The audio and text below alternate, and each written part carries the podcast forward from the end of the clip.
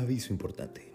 El siguiente programa no es apto para menores de 18 años, ya que puede contener temas de índole sexual, violento, político u otros que pueden considerarse ofensivos para muchas personas, por lo que nadie lo debería oír. Entra bajo tu propio riesgo.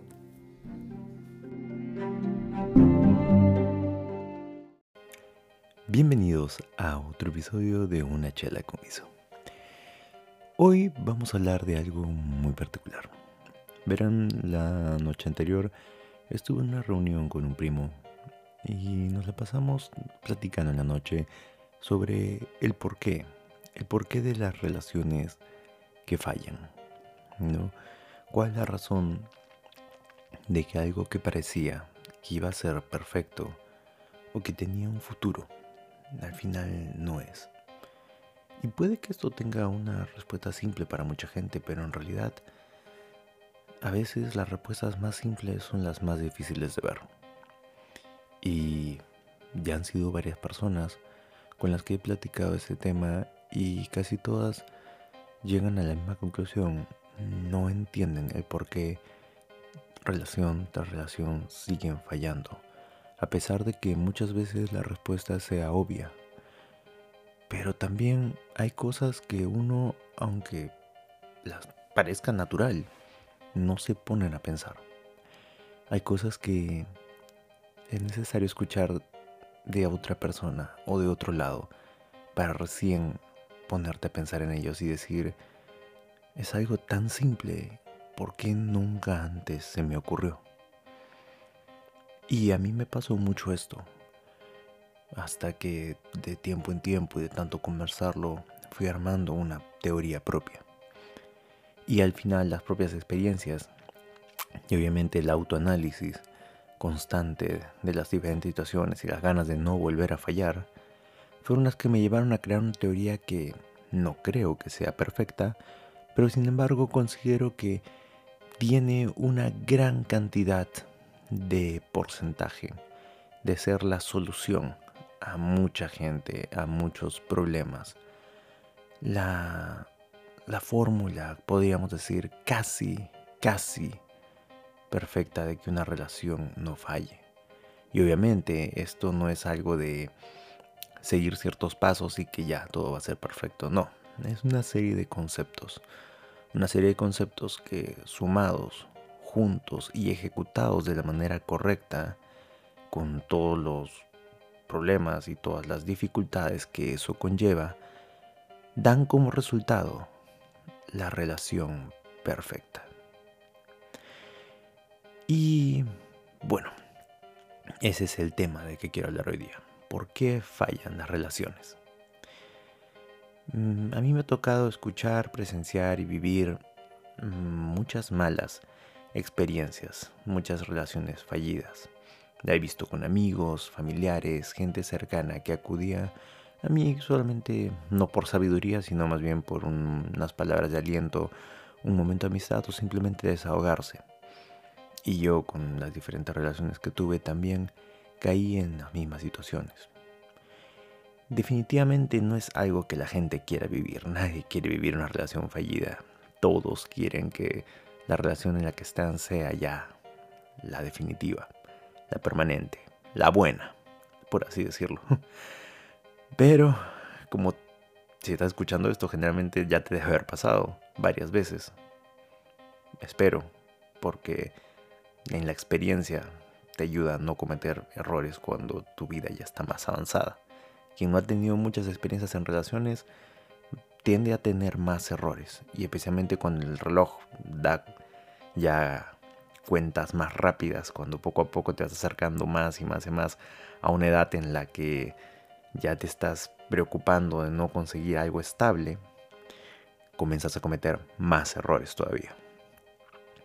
Pero vamos a ir por partes. Muchas veces lo que ha fallado en la relación ha sido la falta de experiencia. Y esto es totalmente comprensible. Al inicio de las primeras relaciones son cuando uno está muy joven, a veces entre los 13 y 15 años, a veces incluso antes, con los primeros atisbos de relación, si es que a eso se le podía llamar relación. Los primeros encuentros con otra persona con una relación más allá de la amistad, ¿no? Pero podríamos decir como tal relaciones, relaciones amorosas que empiezan entre los 14, 14, 15 años.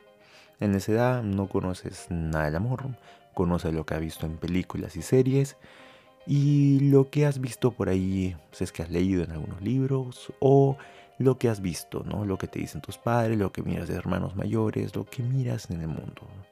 Tu experiencia en el amor es meramente visual, mm, fantasiosa, por así decirlo. No lo has vivido en carne propia y nadie te lo ha contado de la manera correcta a esa edad, simplemente lo has visto según como te lo hayan mostrado según hayas tenido suerte de, de identificarlo. Puede ser muchas veces en películas o en canciones. El arte suele ser la, el principal encuentro que tenemos con el sentimiento del amor. Y eso es normalmente porque es la base, la inspiración de muchas cosas. El desamor, el amor, la ilusión, la desilusión, suelen ser sentimientos muy fuertes. Y la razón principal por la que los artistas, eh, los directores, los actores eh, tratan de enfatizar mucho en esta parte, porque mucha gente lo querrá negar, pero es parte dramáticamente importante de nuestras vidas. Las relaciones son muchas veces, incluso para algunas personas, la razón de estar en este mundo. Hay quien necesita relacionarse con otras personas para sentirse lleno. Incluso hay mucha gente que dedica su vida al arte de relacionarse con los demás. Pero la relación amorosa, amorosa, la relación amorosa tiene un papel más fundamental todavía. Porque en varios aspectos implica la formación de una familia, la búsqueda de un, de un núcleo al que pertenecer, más profundo que el de hermanos y padres. Y en última instancia, pero siendo el, sentimiento más básico que hay en el corazón, en la mente, y que mucha gente no lo quiere aceptar, pero es el miedo a morir solo o a quedarse solo. Porque, seamos honestos, como ya hablamos en algún momento con algunos amigos, no, no recuerdo bien si ya lo mencioné esto en algún otro episodio, pero el amor tiene diferentes niveles. Hay amor de primer nivel, segundo nivel y tercer nivel. El tercer nivel suele ser el que le das a los amigos. Ah, son gente que ya no son desconocidos, no son simplemente conocidos de por ahí. Son gente a la que le estás dando confianza, un lugar en tu vida. Estás dando eh, parte de tu cariño y tu tiempo. Luego está el amor de segundo nivel. Amor donde se encuentran normalmente tus hermanos y familiares, gente a la que les das tu amor incondicional y que no vas a dejarlos nunca. Los amigos se quedan en tercer nivel porque podrá ser tu amigo del alma, pero en algún momento él podrá ser su vida. Y quizás en algún momento su relación se deteriore o quizás por alguna cuestión simplemente dejen de conectar. Pero con tu familia no suele pasar eso. Si, si pasa es porque tuviste una pésima relación con tu familia. Pero quien ha tenido una buena relación sabe que la familia es para siempre. Por lo menos eh, para siempre, aunque no conversen mucho, saben que siempre van a estar ahí, sea como sea. Y que van a ayudarte, aunque ellos ya tengan sus propias familias, sus hermanos, o aunque tus padres ya estén muy ancianos, siempre van a estar ahí. Es un amor de segundo nivel. Sin embargo, este amor hacia hermanos, padres e incluso hijos es un amor que tú sabes que tiene eh, un tiempo mm, más o menos reglamentado, por así decirlo. Tú sabes que un día tus padres ya no van a estar en este mundo. Más pronto que tarde, lastimosamente, porque están en, en este mundo más tiempo que nosotros y su tiempo se va a acabar más pronto que nuestro. Al mismo tiempo sabes que tus hijos y tus hermanos también tienen un tiempo. Tus hermanos irán a hacer su vida eh, y también un día van a partir. Y tus hijos, tú vas a partir antes que ellos y también ellos van a comenzar su propia vida en algún momento. Entonces, todos te dejan. Amigos, familiares, hermanos, hijos, padres. Todos al final te dejan. Pero hay una persona, una persona que se queda a tu lado. Y ese es el amor de primer nivel. Aquella persona que tú no le pones un tiempo reglamentado, porque se supone que esa persona se va a morir contigo. Esa persona es la que te acompañó antes de que tus hijos nacieran, quien conoció a tu familia, quien lloró contigo a tus padres y con quien esperas quedarte el resto de tu vida y morir tomando su mano. Es aquella persona que cuando se va, a diferencia que pasa con hermanos, padres o incluso a veces hijos, cuando ellos se van definitivamente de este mundo, duele mucho, muchísimo. Pero la gran cantidad de veces, cuando esta persona especial, esta persona que tiene tu amor de primer nivel, se va de este mundo, a veces es tan difícil de superar que tú también te vas con ella. No por suicidio, sino que te vas de la pura pena. Llegar a este amor de primer nivel, que alguien tenga este nivel de compatibilidad contigo, es el, el gol, ¿no? Es la finalidad. Es la razón por la que uno busca la relación amorosa. Quiere conseguir a alguien que sea merecedor de ese, de ese poder en ti, porque el amor es un poder. No como lo cuentan las películas, que es que el amor lo puede todo, no. El amor es darle el poder a otra persona de destruirte en un segundo y confiar que no lo va a hacer. Es darle a esa persona todo el poder sobre ti y sobre tu alma, porque le estás dando el regalo más grande, porque sientes que se lo merece. Le estás dando tu ser, tu alma entera, la volviste dueña de tu alma y tu alma ahora depende de esa persona, como la de ella depende de ti. Y se volvió una sola cosa, están conectados y por eso es casi imposible vivir sin la mitad de tu cuerpo, sin la mitad de tu alma. Es muy difícil vivir solo con medio corazón. Y conseguir a esa persona justamente es el gol de nuestra vida, es la razón. y por eso nos enfocamos tanto en las relaciones. Ahora, ¿por qué? es la razón por la que seguimos y seguimos buscando siempre una relación que sea la duradera, la buena. Pero ¿por qué falla? ¿Por qué falla esta búsqueda? ¿Por qué a veces hay gente que se decepciona del amor y ya no quiere saber nada, piensa que nunca va a encontrar a nadie? Y es porque suele repetirse el mismo problema, los mismos arquetipos, se suele meter la pata en el mismo lugar.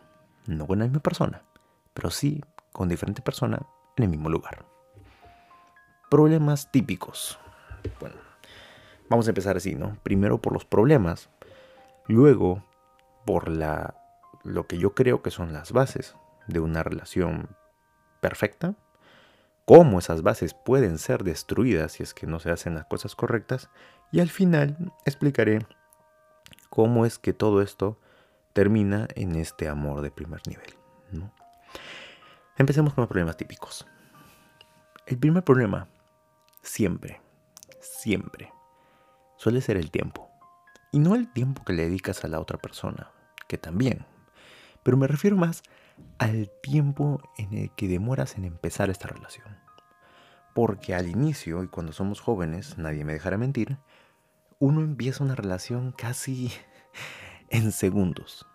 Conoces a alguien y si ya te dijo que sí, si ya te la besaste, o si ya te besó, como sea, muchas veces ya, a veces ni siquiera preguntas, ya consideras que esa persona ya es tu pareja. Ya te ya te enamoraste de la idea del amor. Ya conseguiste a alguien que te dio ese primer choque. y, y, ya, ya tomaste, ya no te importó más nada. Ese, ese primer choque fue todo lo que necesitabas para lograr empezar una relación.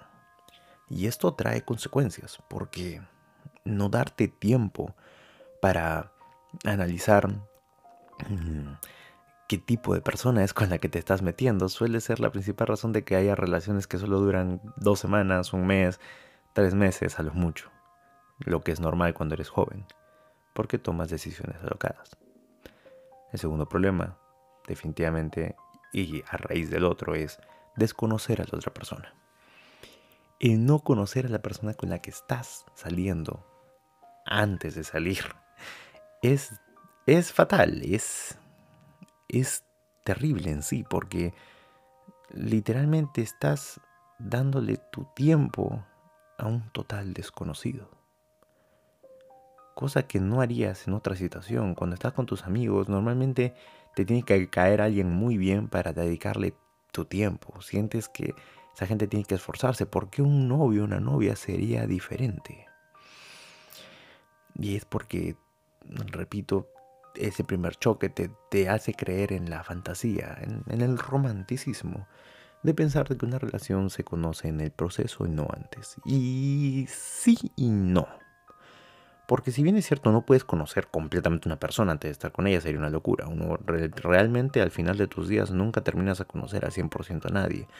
Pero hay cosas generales que uno tiene que conocer para que por lo menos el primer año sea eh, factible que, que suceda. Normalmente tienes que hacer las preguntas correctas, saber dónde buscar, saber qué buscar que también por la falta de experiencia esto es poco posible, ¿no? Por eso normalmente que haya fallos en una relación cuando eres joven es lo más normal del mundo, totalmente comprensible. Pero estos fallos ya no deberían suceder cuando ya has tenido varias experiencias, cuando ya eres más maduro, cuando ya tienes más cosas en la cabeza, más metas, cuando tu vida ya está más cuajada, por así decirlo. Este tipo de errores ya no debería ser algo normal, ya no debería ser una constante. Y es que también ahí nos lleva al tercer problema, que es muchas veces nos dejamos llevar por la primera impresión. Sé que hay un dicho muy famoso que es la primera impresión es la que cuenta, y eso no es verdad. La primera impresión es de la que más deberías dudar. Porque la primera impresión suele ser planeada, suele ser fingida, suele ser preparada. ¿Dónde te das cuenta con quién te estás metiendo? En la segunda, tercera, hasta la décima impresión. Muchas veces recién te das cuenta cuando a la otra persona se le cae la máscara. Y es que, seamos sinceros, todos nos ponemos máscaras cuando salimos. No hablo de maquillaje en las mujeres. Hablo de una máscara de personalidad. Ocultas aquellas cosas que sientes que la gente no le podría gustar de ti enfatizas solo lo bueno y tratas de tomar actitudes que muchas veces no son tus actitudes normales. Son solamente actitudes para ligar, por así decirlo. Son técnicas de cacería, podríamos decirlo de esa manera. Y no está mal. yo no, te voy a decir, soy un hipócrita, decirte que en algún momento no lo hacemos, todo el mundo lo hace. Pero el problema es ese. Tú lo sabes, tú lo haces. Entonces, si sabes que la otra persona también lo hace, no te dejes llevar por la primera impresión. Ok, la primera impresión llamó tu atención. Ahora veamos si la segunda, tercera, cuarta, quinta o décima la mantiene. No te quedes solo en esa primera impresión. No te bases solo en esa para decir, oh, esta persona, uh, me gustó mucho. No. Dale chance de que se equivoque, por así decirlo no te dejes llevar tan fácilmente. Como que hay una cosa, un dicho que a mí me gusta mucho que es una persona es inocente hasta que demuestre lo contrario y es culpable hasta que demuestre lo contrario.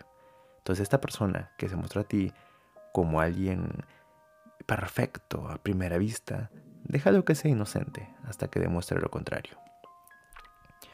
Pero busca, busca esos detalles. Tampoco te vuelvas frenético, pero busca esos detalles que le hagan caer la máscara, que se revele como es, para que no pierdas tiempo. Porque muchas veces uno se ilusiona de conocer una persona que en apariencias parece perfecta. Y después de un tiempo cuando ya se cansó de, de fingir, cuando ya se cansó de mostrar esta máscara, se la quita y te das con el 20 de que no era lo que en un primer momento te hizo pensar. El otro problema que es muy común y que de hecho suele ser el más común en los hombres y en algunas mujeres ya pasadas los 30 es sucumbir ante la soledad. Hermano, hermana, estás solo y no te has muerto. Créeme, sucumbir ante la soledad te hace tomar decisiones apresuradas. A veces simplemente por el deseo de ya no estar solo, te metes con quien sea. y dejas de poner prioridades. Tú dejas de lado tu lista de cosas que quieres y que no quieres y buscas a alguien que más o menos cumpla las cosas con tal de ya no seguir solo. No satanices la soledad, la soledad no es mala. Obviamente nadie se quiere quedar solo, pero no por quedarte, por miedo a quedarte solo, vas a agarrarte lo primero que encuentres. Ten estándares, ten busca y sigue buscando lo que tú quieres. Créeme, existe una persona que calce en lo que tú estás buscando. Y la tienes que seguir buscando. No te conformes con algo menos o con algo que no va con por lo menos el 70 o 80% de tus estándares en general, no solo físico, sino en general. Porque créeme que eso a nada bueno va a llevar.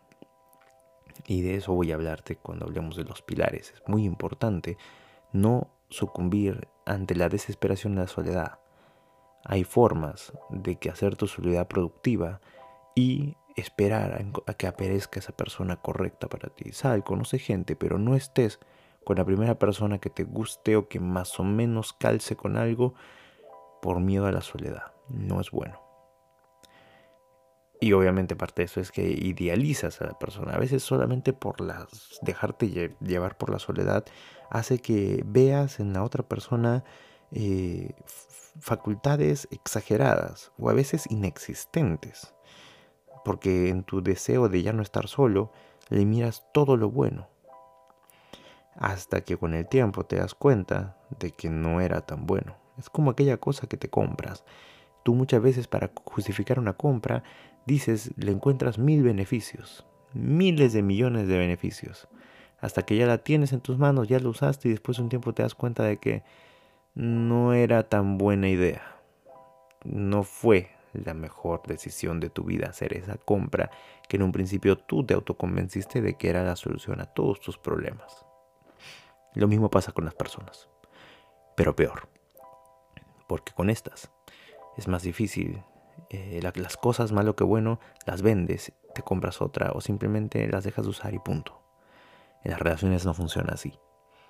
Es la relación que no, no cumple con las cosas correctas para ti y para la otra persona, suele terminar en desastre, agobio mental, destrucción psicológica y a veces Mm, ojalá no, que no te haya pasado o que no te llegue a pasar. Destrucción física. Entonces es muy importante, altamente imprescindible que no caigas en desesperación y no idealices a la persona. Mira como lo que es, con sus defectos y virtudes. Y mira si esas virtudes superan por mucho a sus defectos y si esos defectos no son eh, no, te afectan en demasía, si son defectos completamente pasables y manejables. Si esta persona vale la pena, sus defectos mm, no van a ser gran cosa, a menos de que tus defectos sean muy, muy difíciles de mantener para ti sin importar qué tan bueno sea. No importa si es rico, si es millonario, si está buena, si es la Madre Teresa de Calcuta según tú, que te va a llenar de amor si tiene defectos que son muy fuertes para ti o que son difíciles de manejar, sin importar cuántas cosas buenas, esos defectos pesan mucho. Y ten cuidado de caer en el conformismo. No te no caigas en la idea de enamorarte del amor o de enamorarte de las eh, acciones bonitas de una persona sin mirar los grandes defectos créeme que la gente te, mucha gente te va a poder dar cosas bonitas y buenas, pero la paz mental que te da el no tener que lidiar con defectos tan bruscos y tan duros hace tu vida más sencilla y también más feliz, porque créeme, cuando hay muchos, muchos defectos fuertes, o por lo menos hay dos que son muy fuertes, no importa cuántas cosas buenas tenga esa persona, la gran mayoría de tu día van a ser peleas y momentos difíciles.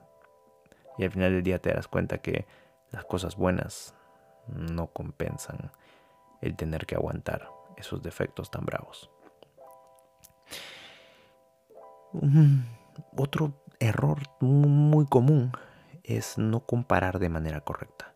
A veces comparamos a la nueva relación con la anterior, pero no la comparamos debidamente. Decimos, si fulano y fulana mm, hacía esto, este ya no hace eso específico, ya por ahí empezamos bien. No. No compares con lo que hizo mal el otro. Compáralo en bloques generales. ¿Cuántos defectos tenía el otro y defectos importantes o de nivel? ¿Y cuántos defectos tiene esta persona? No importa si son los mismos defectos o no. Si esta nueva persona tiene la misma cantidad de defectos, aunque sean defectos diferentes, vas a llegar a la misma conclusión, al mismo problema, solo que por otro camino. Si esta persona tiene un solo defecto, pero que sea más grave que todos los defectos del anterior, te va a ir peor. Entonces, balancea y compara de manera correcta. Compara en general. Si esta persona tiene muchas más virtudes y menos defectos que la anterior, esa persona ya es un upgrade para ti. Ya existe una evolución. Si tiene la misma cantidad de virtudes en la misma cantidad de defectos que la otra persona, pero en un base diferente, estás en la misma vaina. Diferente paquete, diferente envase, pero la misma vaina. Entonces compara de manera correcta, compara global, no compares específico. Ese suele ser el problema de todo. Y sé que hay mucha gente que dice, no me gusta comparar, compara. Compara porque nadie es único y maravilloso, aunque todos querramos creerlo. No, hay una gran forma de comparar y comparar es bueno. Comparar te demuestra si estás en un mejor lugar que donde estabas antes, si estás en el mismo sitio o si estás peor. Comparar es vital, comparar es necesario. Siempre compara a amigos nuevos con amigos antiguos, compara relaciones nuevas con relaciones antiguas, compara incluso las relaciones que tienes con tus hermanos familiares. Hay familiares con los que te vas a llevar mejor y es necesario que los compares porque a veces quizás algunos mm, se llevan muy bien pero no tienen cualidades que tú necesitas, aunque se lleven muy bien. Es necesario comparar. Y también es necesario compararte a ti mismo con cómo eras antes. Solo así te vas a dar cuenta si has avanzado. Solo así te vas a dar cuenta si has progresado. Por último, y no por eso menos importante, porque suele ser muchas veces la relación de muchos problemas, es poner el sexo como primera prioridad. Es fácil enamorarte del sexo. Especialmente porque hay mucha gente, y he tenido muchas amigas especialmente, amigos, eh, bueno, el hombre muchas veces no se enamora solo del sexo, el sexo es algo que le gusta y se hace esclavo de él, pero no es que se enamore del sexo, es que le gusta, pero no es que se enamore. Yo he conocido chicas que se han enamorado de, de lo bien que cogía un pata decían es un tal, un cual, pero cuando hago el amor con él me siento llena, así me hace sentir cosas que otros no me han hecho sentir y solamente por eso se quedan con la persona. Y eso no es algo bueno, porque créeme, en algún momento el sexo se va a acabar. Y si no se acaba pronto, créeme, en el mejor de tus días, con la estamina full, bien dormido, bien descansado, bien comido, con cero estrés, el mejor día de tu vida, la mayor cantidad de sexo que vas a tener es 4 o 5 horas. En general. Habrá por ahí alguien que me dijo, yo pude estar un día toda la mañana hasta la noche teniendo sexo de manera intermitente. Sí, pero durante esos tiempos que no había sexo había una, algo ahí que conectaba. Pero si tú solamente lo único bueno que tienes es el sexo, en el mejor de tus días va a durar 4 o 5 horas máximo, no va a durar más, seguido y sin parar. O con pausas, pero pausas cortas, no sé, pasillita azul, lo que tú quieras. 5 horas, máximo. Quien dure más, mis respetos. Dedícate al porno porque estás perdiendo plata. pero quien dure más, mm, no hay, creo yo. Entonces, de verdad para ti, 5 horas de placer, que no van a ser diarias, ni tampoco van a ser quincenales ni mensuales. Estoy hablando del mejor de tus días, va a ser menos en un momento regular. De dos horas al día, una hora al día de placer puro y duro. Vale la pena con todo el resto de horas que te tienes que soplar a alguien que no cuadra contigo. ¿Vale la pena? De antemano yo te digo que no. Ya lo viví. No vale la pena. No vale la pena soplarte todo eso. Es un precio demasiado caro. Créeme que hay prostitutos y prostitutas que te hacen cosas más impresionantes por mucho menos coste. Si es que así lo quieres ver. No vale lo que cuesta. Ese polvo no vale lo que cuesta. Entonces, no le des tanta prioridad al sexo. El sexo es algo muy importante en la relación, pero no debería ser la razón por la que estás con alguien. Pero, hablando ya de razones por las que uno debe estar con otra persona, hablemos de las bases de una relación sólida. Y según yo, según mi teoría, y quiero recalcar esto otra vez, esta es mi teoría, si alguien tiene una idea, una opinión diferente, hablemoslo. Y feliz, yo feliz de conocer otras teorías. Esta es la mía. Si te gusta, quédatela. Según yo, la base de una relación se encuentra en tres pilares fundamentales. Pilares que van evolucionando con el tiempo, que van fortaleciéndose si es que se, si es que se hacen las cosas de manera correcta y que con el pasar del tiempo se convierta en un gran pilar gigante que sostiene todo. Ese pilar es el amor puro, el amor verdadero, por así decirlo. Pero ese es el final.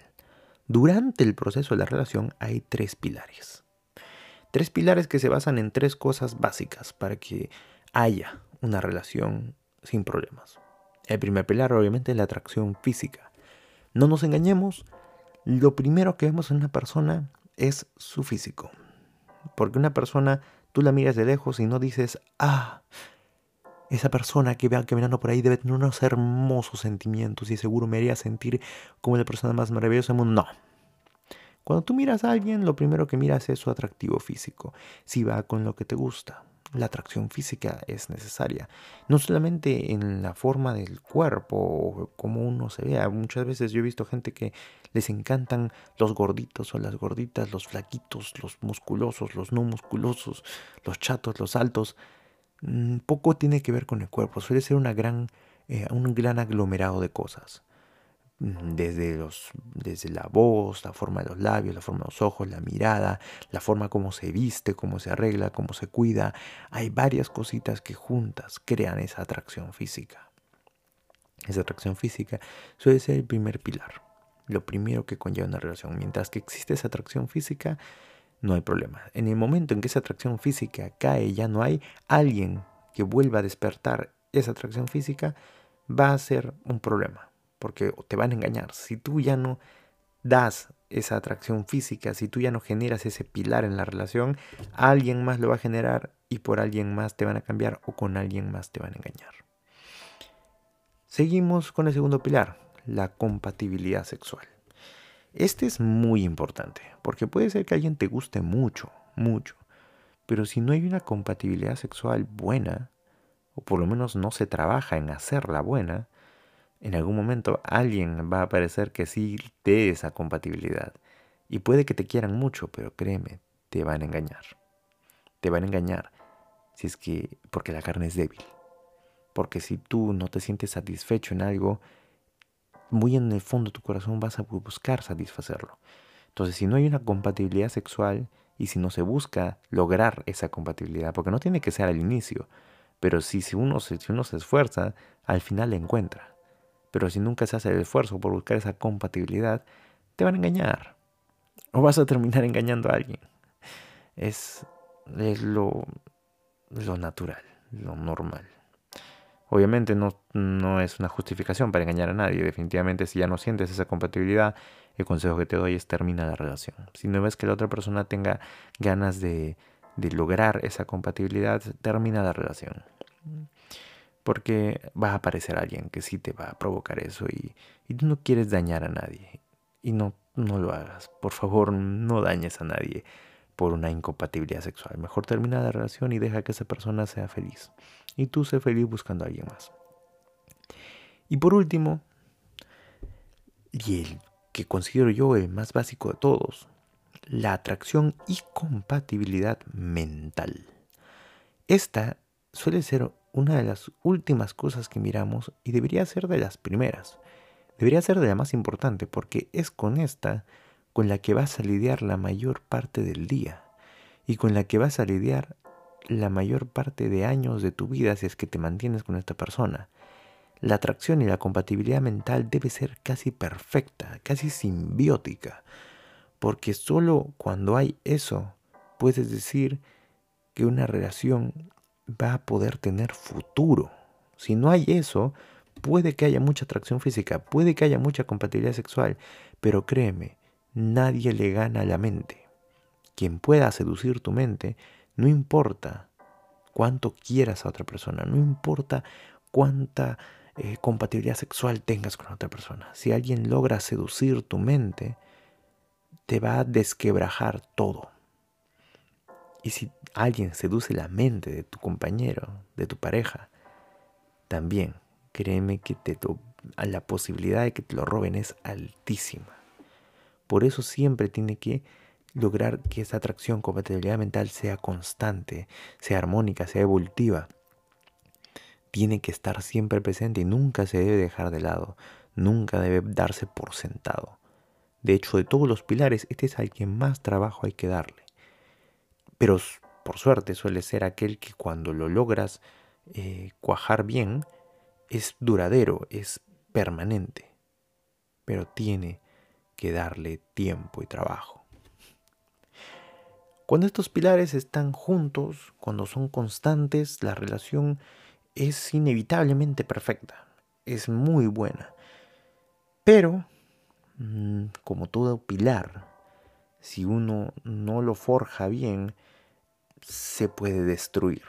Porque los pilares al inicio pueden estar, pero no quiere decir que van a estar permanente a mí, permanentemente ahí.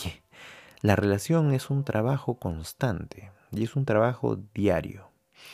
Un trabajo que si se deja de hacer, como toda estructura, quien sepa de construcción podrá darme la razón, toda estructura que no se cuida detenidamente, que no se le hace un mantenimiento constante, termina cediendo, termina cayendo, desmoronándose. Y al igual que cualquier estructura, estos pilares, si no se hacen las cosas correctas, pueden ser destruidos. Para no hacerlo muy largo, te voy a explicar algunas cosas de cómo destruir cada pilar. Muchas de ellas son las más comunes del mundo, muchas otras son comunes y sin embargo no hace la gente nada por cambiarlo. Y a veces lo saben. Y aún así tienen la osadía de decir yo no sé qué hice mal. Pues espero que ahora sepas después de escuchar esto lo que hiciste mal. Destruir el pilar de la atracción es el más sencillo de todos. Y no suele ser tan problemático hasta que se cruza alguien que comienza a querer ser tu competencia. Este pilar se puede destruir de tres maneras muy simples. Por descuido, por comodidad. A veces, cuando una persona es atractiva físicamente, lo es por muchas cosas. Se dio mucho cuidado porque estaba buscando a alguien. Muchas veces cuando ya encuentras a ese alguien, ya estás muy cómodo, ya conseguiste lo que querías y dejas de cuidarte dejas de darle atención a, tu cuerpo, a tu vestimenta, a tu, a tu apariencia en general. Y muchas veces ese descuido hace que la persona que en algún momento te vio atractiva por eso, se comience a decir, oye, ¿qué pasó? ¿No? Yo es como un carro, lo compraste bonito y con su pintura perfecta y ilustradito y brillante y todo, pero como no lo, no lo cuidaste, no lo enceraste, a los que al año ya está todo opaco, feo. Sigue siendo el mismo carro, pero está más feo. Y es porque no lo cuidaste. Te sentiste muy cómodo y dejaste de cuidar la apariencia que atrajo a tu pareja en primera instancia. Luego está la falta de empeño.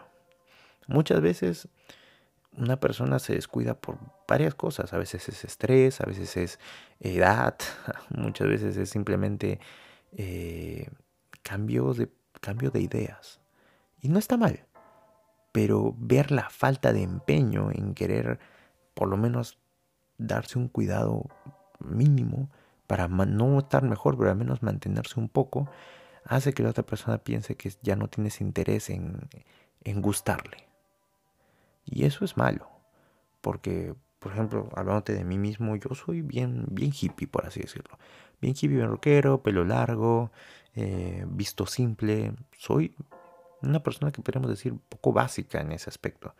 Pero me cuido mucho la piel, me baño mucho, me, me aseo, me trato de mantenerme dentro de mi estado básico, me mantengo bien. Y quien, me conoció así, quien se enamoró de mí así, eh, va a seguir viendo eso. Yo no puedo darle algo menos de lo que está viendo. Si ya está teniendo una persona básica, no puede tener una persona aún más básica y peor de lo que estoy ahorita. Yo debería mantenerme igual y si puedo ser mejor. Porque puede que con el tiempo lo básico no sea suficiente. Y atraer a tu pareja tiene que ser algo constante. No lo des por sentado. Nada en, este, en una relación se puede dar por sentado, por ya hecho. Créeme, en cualquier momento, si dejas de ponerle empeño, ese amor se puede ir por la ventana. Entonces no caigas en una versión básica de ti mismo. Esa sería la tercera forma. No, no te vuelvas alguien más básico de lo que ya eres. Si eres una persona que se viste muy bien, que se arregla muy bien, que tienes todo en orden, no te vuelvas alguien básico. Y si ya eres alguien básico, no te vuelvas alguien completamente mundano. Trata de mantenerte como te conocieron, como les gustaste, y si es posible, vuélvete mejor. Nunca bajes ni siquiera un nivel, porque lo van a notar. Créeme, lo van a notar. Lo siguiente es la destrucción de la compatibilidad sexual. Este es un poquito más complicado, pero va ligado a lo anterior, y también es más peligroso entre más larga y rutinaria es la relación. Eh, este pilar se destruye con tiempo, y cuando se destruye, eh, se puede recomponer, sí, pero mm, ya no es lo mismo. Pero sí se puede llegar a recomponer en un 80% si se falla, pero tienes que agarrarlo a tiempo. Normalmente empiezas por la falta de interés y la falta de demostración.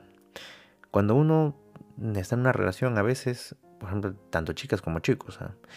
eh, suelen perder interés. O sea, dicen ya está ahí, ya no tengo que esforzarme tanto en el tema sexual, o lo vamos a hacer solo cuando tenga ganas y cosas así. Mm, no es tan así. En realidad, uno a veces tiene que hacer el esfuerzo de que cuando no, está con todas las ganas del mundo, pero mira a su pareja tan, tan emocionada, tan deseosa, a veces si es que eso no te motiva es porque quizás no, no estás tan enamorado.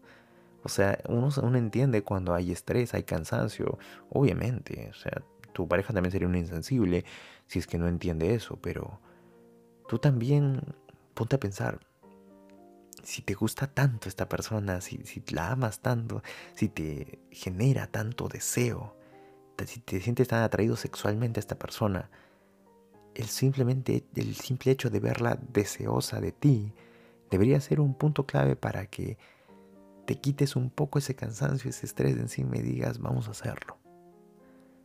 Pero cuando no hay ni eso, cuando no quieres mostrar eso, créeme, seas hombre, seas mujer, va, en algún momento esa persona va a sentir que ya no la deseas. Y esa falta de interés, esa falta de demostración sexual hace que cualquier tipo de deseo contigo, cualquier contabilidad contigo se vaya a la tumba.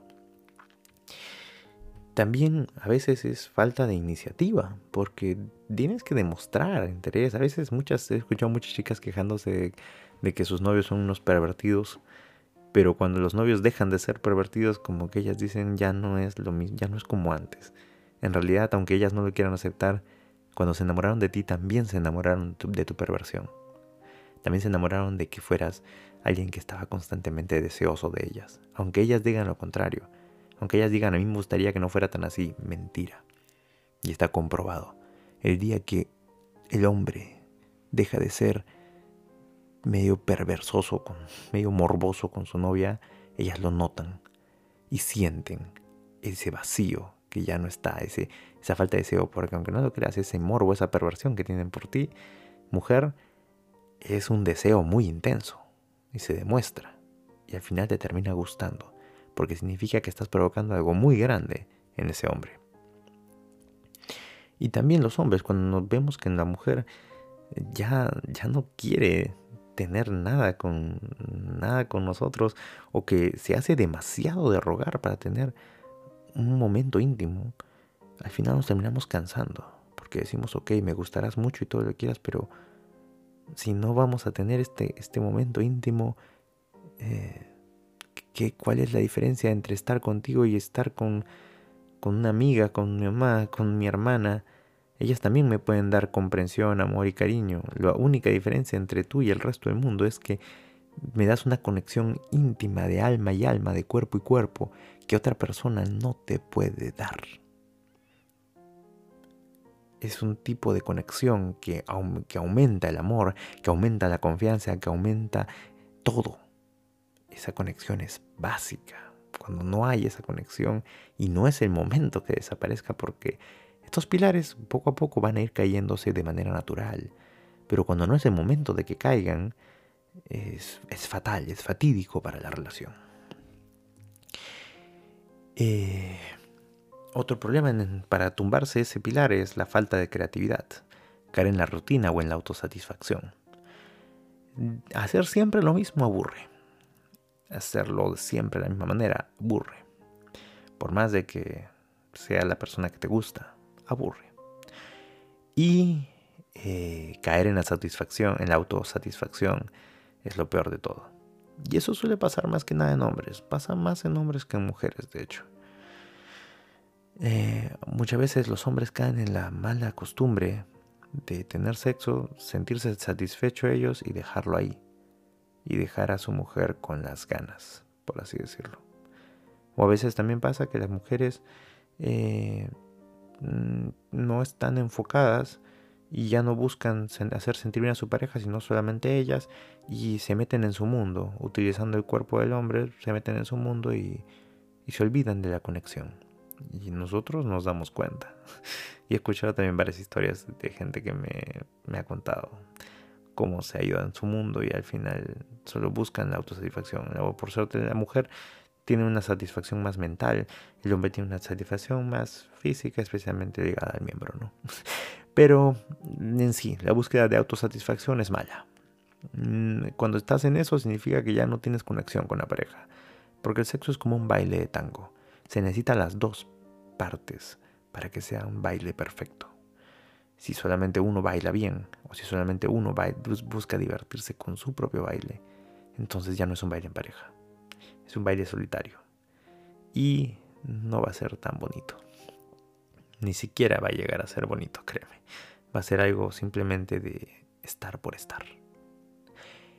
Y por último, y el que suele ser también la razón principal por la que ocurre el anterior problema, los anteriores dos, es la falta de documentación y aprendizaje.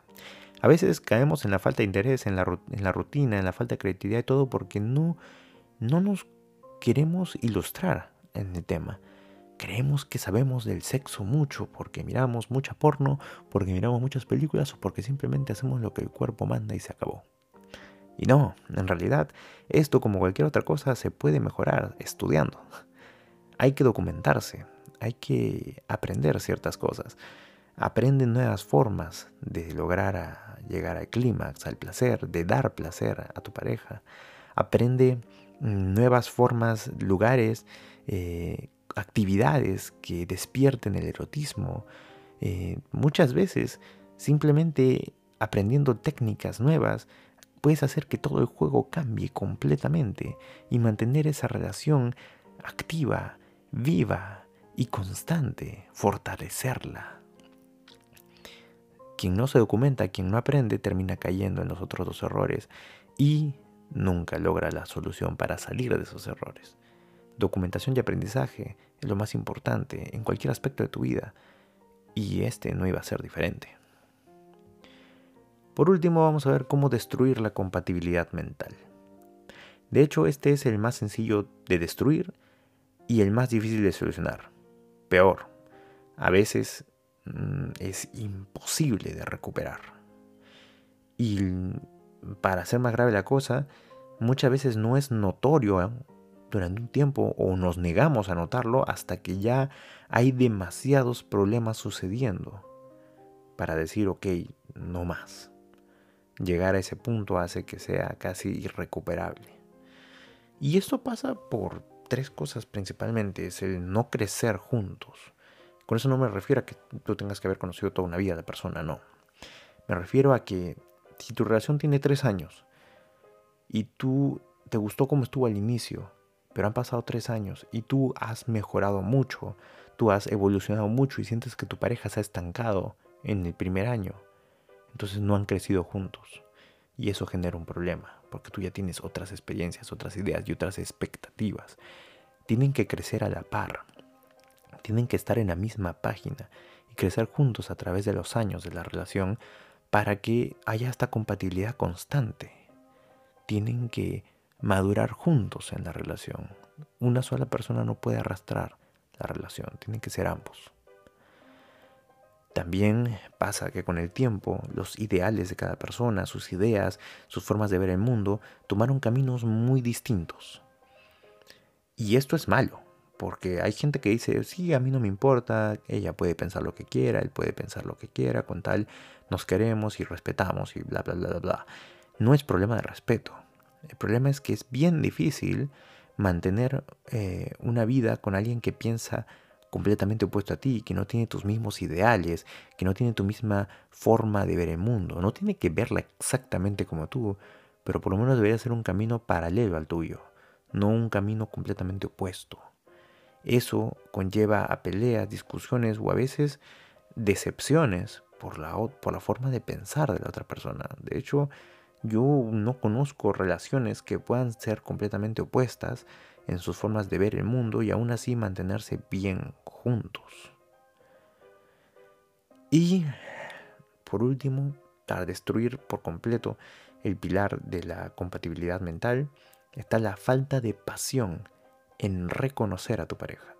Y no hablo de darle reconocimiento, sino literalmente de reconocer, de volverla a conocer. Muchas veces damos por sentado cuando ya estamos con alguien de que eh, ya está, que simplemente con el pasar del tiempo uno va a ir viéndolo y se va a enamorar más. No. La pasión en, en conocer todos los días a tu pareja es muy importante. Porque si te dije al inicio del, del podcast, es imposible conocer a una persona al 100%. Y esto es porque no es que haya, no es que la, la, persona sea interminable en cuanto a su mente. No, es que está constantemente cambiando. Y como está constantemente cambiando, nunca va a ser la misma persona que fue el día anterior. Y si tú tienes la pasión de conocerla y conocerla y reconocerla cada día, te vas a dar cuenta que hay un mundo, un mundo maravilloso para conocer ahí. Un mundo que si te toma la molestia y la pasión de conocerla cada día te puede cambiar la vida. Cada día puedes encontrar una razón más para enamorarte de esta persona. Es muy importante que nunca pierdas esa pasión, porque en un momento te vas a dar cuenta de que estás con un completo extraño, que ya no conoces a la persona con la que estás, y eso destroza la compatibilidad, porque ya no conoces, es como empezar de cero, y eso es malo. Eso mata cualquier relación. Ahora, si se logran evitar todos estos problemas, significa que los pilares se volvieron fuertes, se reforzaron con los años y poco a poco fueron volviéndose más y más gruesos. Si estos tres pilares están ahí, nadie te puede quitar a tu pareja. De hecho, tu pareja no se va a fijar en más nadie nunca, porque tiene todo lo que necesita para satisfacer sus necesidades contigo y se siente feliz de satisfacer las tuyas. Y con los años, estos pilares van cayendo, pero van cayendo de forma natural, de forma correcta, empezando por el de la atracción física. Con el envejecimiento nos vamos volviendo todos un poco más feos, es lo normal. El cuerpo se está muriendo, está oxidándose. Es normal que deje de ser bello. Pero como esto es normal y dejamos de prestarle importancia, ese pilar va cayendo para darle sus escombros, por así decirlo, para fusionarse con el de la atracción y la compatibilidad sexual, porque a pesar de que nos veamos más panzones, calvos o más gorditas o gorditos, eso ya no es importante, porque ahora sentimos una atracción a la otra persona que es más mental que física. Y eso también eleva mucho la compatibilidad sexual, porque te das cuenta que ya no estás con esa persona solo por su físico, sino que te excita su mente y te excita la vida que tienes con ella. Y por eso la compatibilidad sexual sigue constante, hasta que pasan los años y ya no es posible mantener esta compatibilidad sexual porque simplemente el cuerpo ya no te lo permite. Y eso también es normal.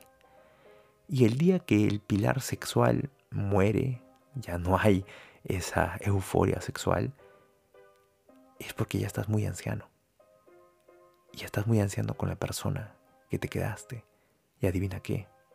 Cuando ese pilar sexual desaparece, cuando ya no sientes deseo profundo por la otra persona, no significa que la dejas de querer. Significa que ya pasaste al nivel máximo. Porque cuando ya no hay deseo, solo puedes mirar a tu pareja con ojos de amor. Y es un amor puro, porque ya no la miras por su físico, ya no la miras por el placer, ahora la miras pura y absolutamente por su mente, por su alma, porque ya están juntos, el uno al otro, ya son inseparables. Han pasado tantas cosas juntos, han pasado tantas historias, tantos momentos, que ahora son una sola alma. Estás tan enamorado de esta persona que ahora sí puedes decir, después de todos estos años, con toda la boca llena, que esa persona es el amor de tu vida. Si antes solo dijiste en ese momento, puedes estar mil por ciento seguro de que esa palabra es completamente cierta y también de que tienes todo el derecho de decirlo, porque por fin llegaste al punto en el que solamente sientes amor por esta persona y nada más. Amor puro. Y ese amor es con el que vas a morir. Y es la cosa más hermosa que uno podría ver. Porque yo he visto al amor fuerte, puro y duro frente a mis ojos. Y lo sigo viendo en mi abuela, la mami, y así le decimos nosotros. Estaba tan enamorada del papi, mi abuelo, que pasaron por todos estos pilares. Y yo he desgranado esta forma de relación perfecta de verlos a ellos. Su relación se tuvo peleas, sí tuvo momentos toscos y duros, pero vi en ellos un amor tan puro, tan puro, y escuchaba sus historias y veía que ellos calzaron en todos estos y reforzaron estos pilares alrededor de su vida, que hoy en día la mami añora el momento en el que puede estar otra vez con el papi, que ya dejó este mundo. Pero ella todos los días habla de él, con la misma pasión y el mismo amor, desde el día que yo tengo memoria. Ese amor, a pesar de que el papi ya no está en este mundo, sigue estando vivo en el corazón de ella. Él es el amor de su vida y ella ya no vive su vida completa sin él. Lo intenta, pero ya no es lo mismo. Ese, ese amor, ese amor es el que todos debemos aspirar. El amor en el que te conviertes en la vida de la otra persona y en el que esa persona ya no puede concebir un mundo sin ti. Un amor tan puro, un amor tan perfecto. Ese es el sueño. Esa es la razón para poder continuar, para buscar la relación perfecta. No tengas miedo, búscala siempre. En este mundo existe alguien para ti y la vas a encontrar. Solo haz las cosas correctas y no dejes de buscar. No bajes tus estándares. No pidas menos de lo que tú quieres para ti. Y ten fe. En algún momento la vas a encontrar. Espero haber sido de ayuda. Se hizo un poco largo, pero era algo necesario. Si lo escuchaste completo, espero que te haya servido. Gracias por estar aquí conmigo y por compartir este momento. Nos vemos otra noche, mañana, tarde, a la hora que estés escuchando esto. Recuerda que estoy aquí si en algún momento alguien quiere conversar conmigo sobre estas ideas. Es la razón de ser de ese podcast. Aquí estaré. Gracias por escucharme. Que tengan buenos días, tardes o noches. Nos vemos la otra semana.